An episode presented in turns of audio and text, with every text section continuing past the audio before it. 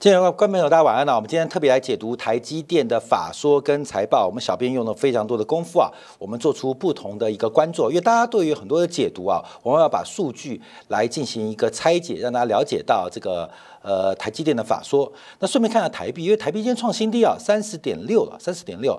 我们二月份当时时光有特别举这个呃例子啊，讲到二十九点八。假如这个你把美元去存台币的话，呃，其实不错诶，因为你看到目前为止，光是汇差的话，大概从二月到现在已经赚了大概百分之二，那还不含你的利息报酬。所以啊，这个我们在见面会时候有一个很好的朋友在看台上二楼啊，问说世光是不是要这个。做多短期放空这个长期的债券啊，其实意义差不多。可是我说这样直接做债券有点累啊。其实理论上就是在直接倒挂过程当中，你要不断的缩短你的 duration 啊。其实这不是我在讲，这个现在寿险公司啊、投行都在做，就是缩长你的这个资产的存续期。什么叫资产存续期？就是呃一个资产本金。加利息能够回回到回本的时间多久？回本多久？譬如我们讲啊，像十年期国债收益率，呃，假如它是呃这个连本带息的话。它就是十年国债，它的 duration 可能是八年多啊，八年多就是 duration。所以我们要如何缩短我们的这个资产的存续期，才是个重点啊，才是重点。那这就基本上简单，就是做多短期国债，做空长期国债的感觉啊，是讲的这种套利啊。这有机会我们再来跟大家提到。好，我们先讲台积电的这个呃法说会，因为大家期待非常多啊，包括这个我们直接讲啊，有人讲说它的盈余增长嘛，增长百分之二点一，你知道台积电怎么赚钱的吗？那我告诉你哦，奇葩了。台积电现在靠放贷收利息赚钱，所以它今天啊盈余或是盈利率超出预期。其实很重要原因是台积电公布的第一季财报有一个创下历新高，而且成长了好像大概十倍吧，就是利息收入，台积电的利息收入成长十倍，贡献了超过一百亿的存益，这是个。很奇怪的事情吧？所以台积电现在比银行还会赚哦。好，等一下要说明啊。好，在台积电公布法说会之前，我们看到昨天傍晚啊，这个全球最大的半导体供应商 ASML 也公布了财报，数字很漂亮，漂亮。为什么股价大跌？因为订单没了哈。订单没有了，等一下我们用这个呃类似北美 B B ratio 值啊，这个呃出呃库呃呃在手订单跟出货比啊，来跟大家了解。因为现在北美这个呃半导体协会没有公布这个 B B ratio 值，做半导体知道，我们今天自己做啊，自己做，把这个 B B ratio 值给做出来，就知道有多恐怖啊，多恐怖。那 ASML 跟台积电的关系，假如你对于半导体业发展的历史轨迹跟这个横纵和连横很了解的话，叫他们俩关系非常紧密。嗯非常紧密。为什么 SM 的 UV 会优先供应台积电？他们这个关系啊，是一个嗯，叫做战国时代当年的结合。为了跟日系的设备，还有跟美系设备的对抗，所以当时台积电选择了跟 ASM 的合作，ASM 抱团台积电进行了一个呃联盟的一个呃过程啊。有机会再提到，但基本上就全球最大的这个光刻机的设备商，还有全球最大的晶圆的生产商公布的财报。好，我们先赶快看这个数字啊。啊，数字你都知道，我们直接换一个数字让大家看到，大家这个数字就没看到了。我们把台积电的日营收算出来，让大家了解到到底发生什么事情。这个三月十号，台积电已经公布呃，这个四月十号已经公布了三月份的营收了。我们把台积电的日营收算出来，看没有？在过去这一百天的时间，过去这一百天时间，台积电的营收掉了三分之一，剩下了七成不到。过去这一百天的时间，短短一百天时间，台积电的营收从天堂到地狱。我们看台积电的日营收啊，日营收啊，最高峰应该在去年的十一月，平均每天台积电很厉害，可以做七十四点二亿元的生意，七十四点二十二亿元台币的生意。到最新三月份，平均每天只能做四十六点九亿的生意。这个中间下滑的幅度是负三十八 percent，这大家可能没有观察到哦。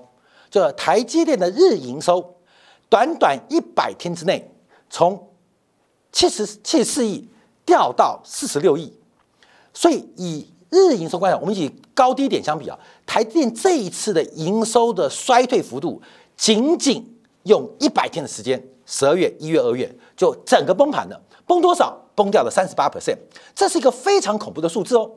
航运股、航运业的营收在航运报价崩盘的过程当中也没有那么快，可是台积电竟然能够出现那么大转折。再次跟大家提到啊，我们用个特别的过观察跟大家提到，就是日营收角度，这大家没有见过嘛？我们直接告诉你就台积电你要抓转折到底有多凶悍啊？这个股价。为什么这个从六八八一路跌下来，现在反弹弹不上去？因为台积电营收太恐怖了。假如你日营收观察，甚至创下了十八个月以来新低，创下了十八个月以来的新低，直追啊直追当时新冠疫情全球晶片缺货的营收，这是台积电的日营收。所以，假如你可以看年营收，可以看净营收，也可以看月营收，我们把更快一性的指标。把它微分啊，微分算出呃简单的算出平均数就出来了。从日营收你可以看到台积电营收衰退速度到底有多快？从七十几亿一天到四十六亿一天，在一百天之内营收掉了三十八 percent。好，这是我们第一个跟大家做分享啊，做分享啊，跟观察啊。所以我们要跟大家讲不一样嘛，不然你去看别人台积电营收就分析盈利率、毛利率啊，我们把它拆解更细的结构。好。我们再观察一下啊，再观察一下，我们小编今天马上算出来，这数字可能有点误差，请大家多包涵。那已经在第一时间，因为非常赶啊，要赶着录影啊。台积电的单片晶圆收入，第一季大概是五千一百八十一块美元每片啊，呃，十二寸啊，是平均啊，平均跟上一季相比啊，是大幅衰退啊，衰退了大概有百分之四的水平，就是单价价跌哦。台积电不管是产品组合，还是它偷偷让利啊，他说不降价，可再让利。这个台积电的单呃十二寸晶片呃？这个以十二寸晶圆的，就等一下是包括八寸的换算过来，平均单片晶圆收入是五千一百八十亿美元。这个金这个数字啊，也是创下几个季度以来新低哦。所以台积电一个是偷偷在降价，一个是产品组合坏了，不然怎么会降那么多嘛？从五千快五千四一片降到五千二不到啊，平均出货，那就两个问题嘛，一个就是在降价。啊，降价，你说没有啊？台积没有降价啊？那你不是他的好客户啊？好客户都在降。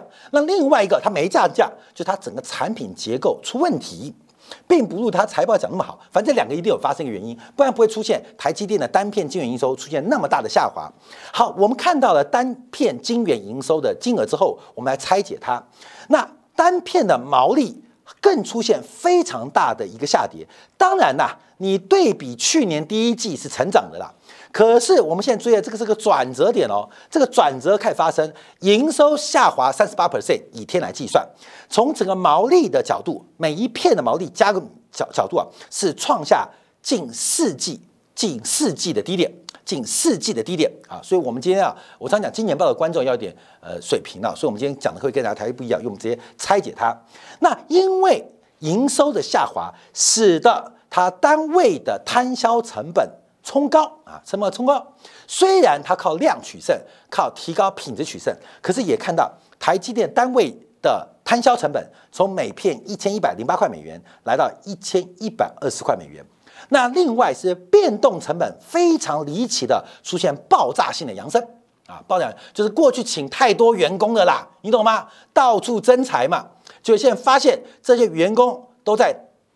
打蚊子啊，说变动成本大增，好，这是使得台积电同比同比上一季啊这个季比啊是出现大幅下滑的一个原因，所以我们特别啊在第一时间把它拆解，从台积电的报价出现了呃第一季度啊跟上一季度至少有百分之四的一个下滑，营收单片啊单片的贡献下滑，那一个是降价，一个是产品组合出问题，那另外从折旧角度是大幅增加。呃，这个从原来的这个一千一百零八块到了一千一百二十四块，是大幅的增加。那另外变动成本也是大幅的走高，所以我们特别从这个角度跟大家做分享啊，分析啊，啊，这个够专业了吧？好，再从这个晶圆的收入占比做观察，那就可以看出端倪了。主要最特别的是台积电今天公布三纳米正式量产，三纳米正式量产。可是我们从台积电看到客户二分化。第一个是在二十八纳米这边有一堆客户，另外先进制程的，不管是联发科、高通、NVIDIA、超微还是苹果，他们从七纳米转进到五纳米之后，出现一个非常大的产能空档，就是七纳米的营收不断的下滑，不仅是占比下滑，绝对金额也下滑。那现在推到五纳米之后，现在不是马上说下半年三纳米要同产了吗？那可以预见的是，这一群客户会继续往三纳米移动。三纳米的报价比较高，可是这种问题来了，因为七纳米的摊提不完全结束哦，而三五纳米的摊提更没有结束，可是没有新的客户来投片。会使得很多的制程少部分的摊提继续发生，形成种闲置跟浪费的可能。为什么？因为上面这些客户他们并没有能力，也没有意愿往上升级，这进度往下是制程变化，所以变成二分化。中间形成了一个非常大的断档，不管是十六纳米啊，还是包括了七纳米啊，这个制程形成了一个非常大断档。这些客户当然台积电超强，追随台积电的制程往五纳米移动，下一步在今年底下半年往三纳米移动。可是呢，这个台积电太慢会被三星追到，台积电太慢会被英特尔反扑。可是台积电制程太快，从整个产品。客户结构观察就会出现空档，就是下三纳米的，就是原来下五纳米那群客户；下五纳米的，就是原来下七纳米那群客户。所以客户还是那些客户，可是等到他们跟你升级之后，你的七纳米、五纳米就出现了这个产能利用率大幅下滑的窘境，而这个情况可能在三纳米下半年量产之后更为的凸显、更为的明显。好，这是从晶圆的。呃，观察来讲，没办法引导这些二十八纳米制程继续往制程萎缩来发展发动啊，这是台积电后面要观察的啊。等等，我们看一下，嗯，那再看一下到底是谁衰退？除了智慧型手机啊。这个大幅减少了百分之二七之外，另外包括了 HPC 啊，这个所谓的数据啊、高运算的这个高效能运算也掉了十四个 percent 啊，也掉十 percent。那 IOT 的这个产品线也掉了十九个 percent，唯独只有车用电子增加五 percent。可车用电子啊，占整个台积电的这个比重比例非常低啊，所以它并不能呃有效的来缓解包括智慧型手机消费崩盘，甚至连 HPC 这个资料库啊、资料库中心。或是所谓的数据中心的建立，也既结束了一个通产高峰。这是我们去年提到的，因为亚马逊、Meta、Google 都在准备缩减嘛，所以 HPC 这种高效能像数据中心的运用，其实正在萎缩，而这个萎缩的程度开始反映到台积电的财报身上，所以不是智慧手机大跌哦。这个作为手机大跌很严重，可是更恐怖的是，数据中心或是高效的运算市场见到了峰值才叫恐怖。那现在啊，过去我们看到，其实这两个会互为，有时候是智慧手机的周期有个周期有循环嘛，啊，这话不好啊，这个有时候会这种循环。那我们期待的是数据周期是这样，哦，哎，对，你懂吗？只要是这种周期搭配的话，台积做生意做很棒哦。就做很棒哦，可没有想到现在这个数据周期在往下，而可是手机的周期也是在往下，形成它最重要的两大产品线都在往下，更不要讲这个物联网也在往下。所以台积电的晶圆收入占比，我们就看到这个现象跟变化啊，跟大家做分享。好，我们再看一下按地域划分的这个比较。那这一次比较特别的是，大陆市场的占比啊，从上一季度的十二 percent 爬到十五 percent，也不是卖给大陆的，是因为北美地区的这个销售收入大幅的萎缩。北美主要销售地区大萎缩，因为这个不是卖到北美国，其实台积电不是卖，是会计账户关系，因为卖给英特尔，那英特尔把晶片呃装到大陆的这个 NBPC 去装配嘛，但账是这样过的啦，所以感觉是北美地区。那北美地区主要品牌的被主要品牌的这个下单量的减少，使得现在呃感觉出一个数字，就是大陆市场的占比变高。那等着看大陆的这个解读，因为最大陆半导体长得不成人样，你知道吗？真不成人样，你去看看那些什么北呃这个 北方黄创，呃这个中中维电子，你看看它的市值，你看看它的市值，就是在炒作啊，就是在炒作，没有任何的基本面可以做支持啊。这有节我们在讲大陆半导体啊，好，这是台积电目前在营收占比部分，好，我们来做观察。好，再往下看一下，这次台积电很特别的地方是来自于它的哦，存货有点问题哦。它的平均销货日数，按照我们目前看到最新的数据啊，是应该要创下历史新高喽。台积电的库存周转率、销货平均销货天数已经要创下历史新高喽。所以从制成品到正式客户呃领出去，要长达九十六天的时间。这是一个非常低周转率的产业，可是能够完成这样很特别。那为了平衡它的营运的周转率，所以台积电的应收账款的这个变现率，就是应收账款会放多少，来到三十四天，创下历史新低。历史新低，你知道什么意思吗？第一个。这个存货卖不出去，台积电没有决定啊？为什么？因为台积电跟大家一样乐观嘛，说呃，景气不会太坏，会是 V 型反转，下面呃 U 型反转，最后变 L 型嘛啊？说下半年会回升，那等着看啊，等着看。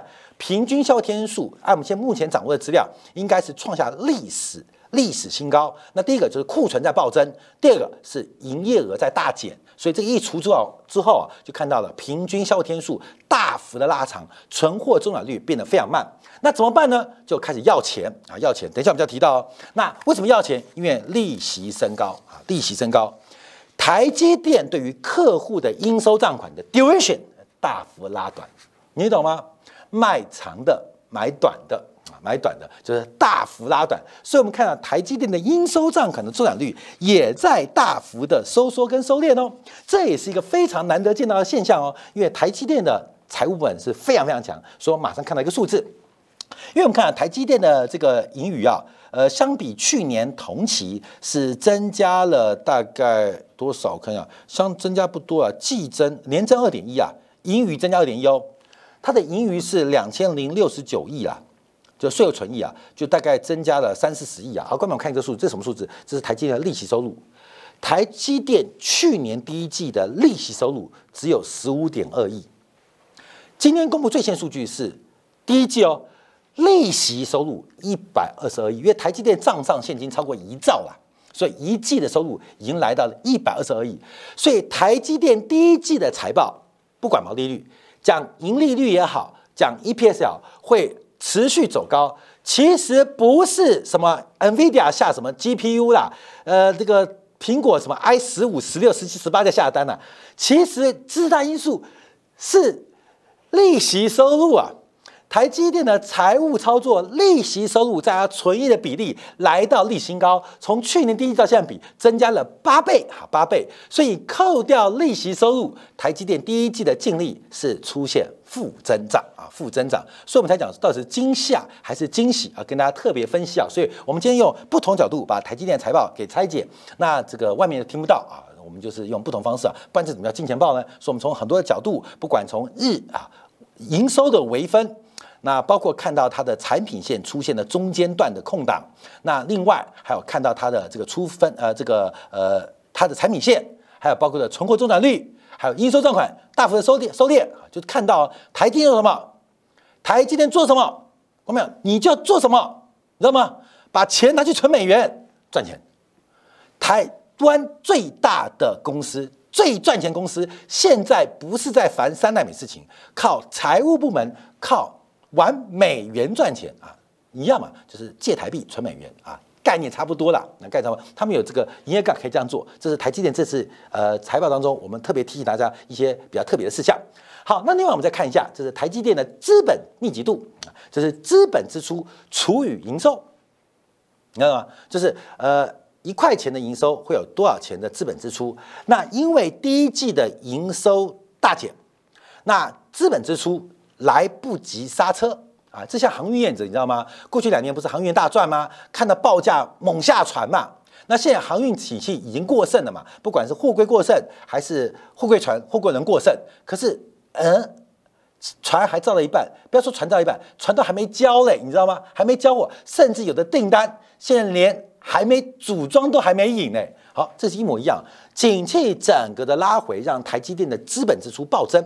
那这个资本支出暴增，我们要观到观察一个现象，因为台积电的折旧算法可能是偏向数量型的折旧，偏向数量折旧，它不是完全用年限的直线性的提拨，因为有一些奖励条制条例，所以它第一季的折旧是比去年第四季低的哦，所以我才这样讲啊。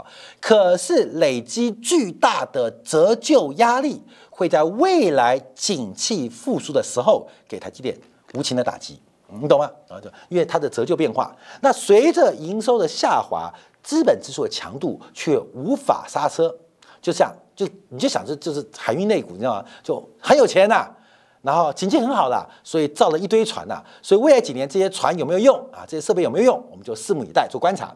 好，那这边马上看到 ASML 的财报啊，ASML 的财报，ASML 财报第一季营收非常亮丽啊，六七点四六亿元呐，这个跟去年同期相比增加九十一 percent，跟去年第十季相比也增加四九 percent，叭叭叭叭，股价大跌。现在德国股市大跌原因就是 ASML 拖累啊，因为 ASML 的这个总市值现在非常高啊。非常高，现在很妙。现在半导体全世界哦，这个地球包括了外太空啊，因为中国啊、美国啊，还有马斯克都上外太空了嘛。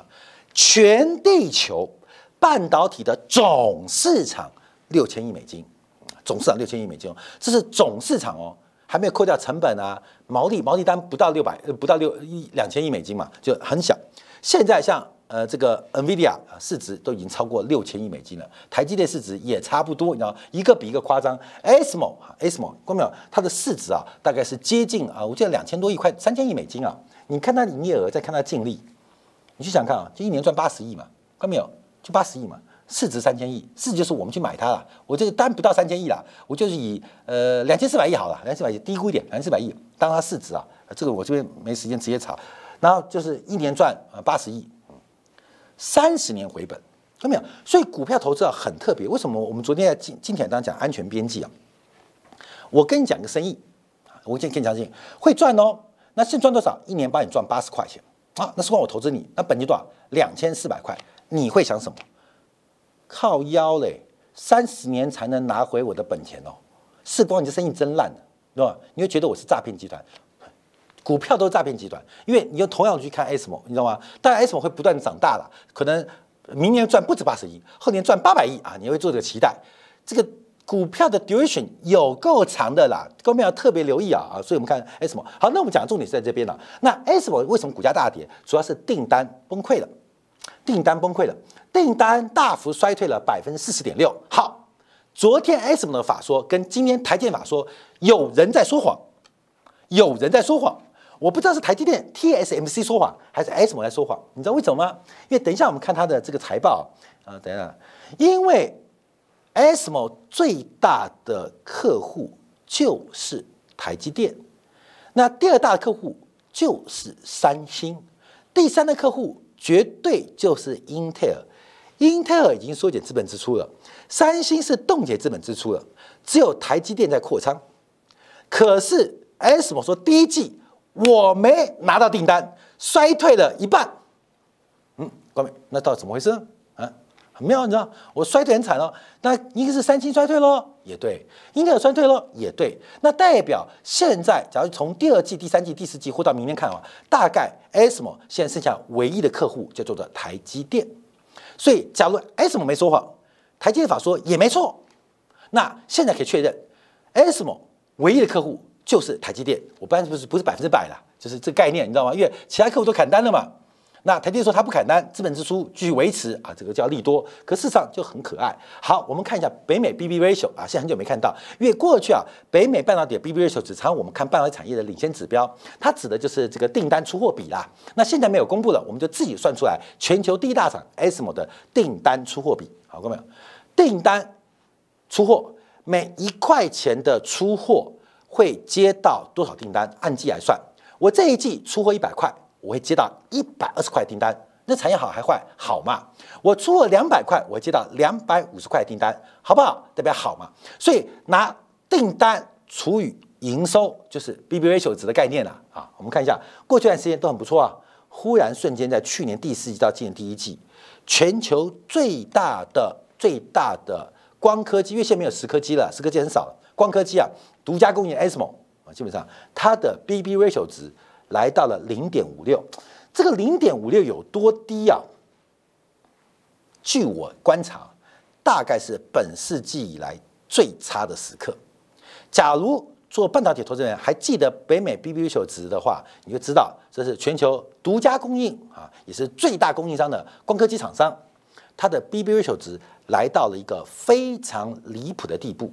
今天做一百块生意，明天只有五十块钱的订单可以做，而且更恐怖的事情啊，后面我们要从啊这个财报来看，更恐怖的事情哦，这个订单绝大是囤积在中国市场的无效订单。为什么这样说呢？因为中国市场第一季占 ASML 百分之八的营收，可是积压订单有百分之二十是中国。后面有没有注意到这数据怪怪的？你懂吗？就是我卖它只卖一百块，只卖八块生意，我一百块订单有二十块钱，那这个很简单嘛，因为中国的办公设备疯狂的 booking 啊，疯狂的 booking ASML 的设备嘛，能买得到，能不能买得到不重要，这我要讲的故事哦，因为中国的半导体需要叙事。需要讲故事。我向 ASML 买了 blah blah blah blah 光刻机啊，股票大涨。ASML 需要订单来呃呃美化它的展望，所以就接受中国订单。中国买不到 ASML 的高最好的 EUV 这些光刻机，而 ASML 也不太可能出给中国。可是两边的股价就不不不往上涨喽。哎，我买的呀。我买没有说买到，我买喽，所以你可以对我的营收、对我的展望很高的评价，所以中国的半导体股就不啦不不往上喷出。那 ASML，嗯，那它也卖不出去，无所谓啊，无所谓，反正 CEO 要退休，所以就大举的接受中国订单，能不能出货是下一届 CEO 的事情，所以也看到 ASML，所以 ASML 的 B/B ratio 值可能比我们想象中的更低。好，我们今天用不同的角度来分析了全球最大的半导体设备供应商跟全球最大的半导体制造商。我们用不同的角度，用专业的财报来跟大家做分析，来分享给大家。我们观察这两家公司财报后的变化，那大家注意到自己的投资的机会跟投资的风险。好，稍后片刻，我们要特别在精彩部分来聊一聊，从昨天荷兰的电价呃，现呃瞬间呢现货为零为负值。另外，英国的通胀失控会对于五月初的美联储产生什么影响？休片刻，在精讲部分为大家做进一步的观察解读。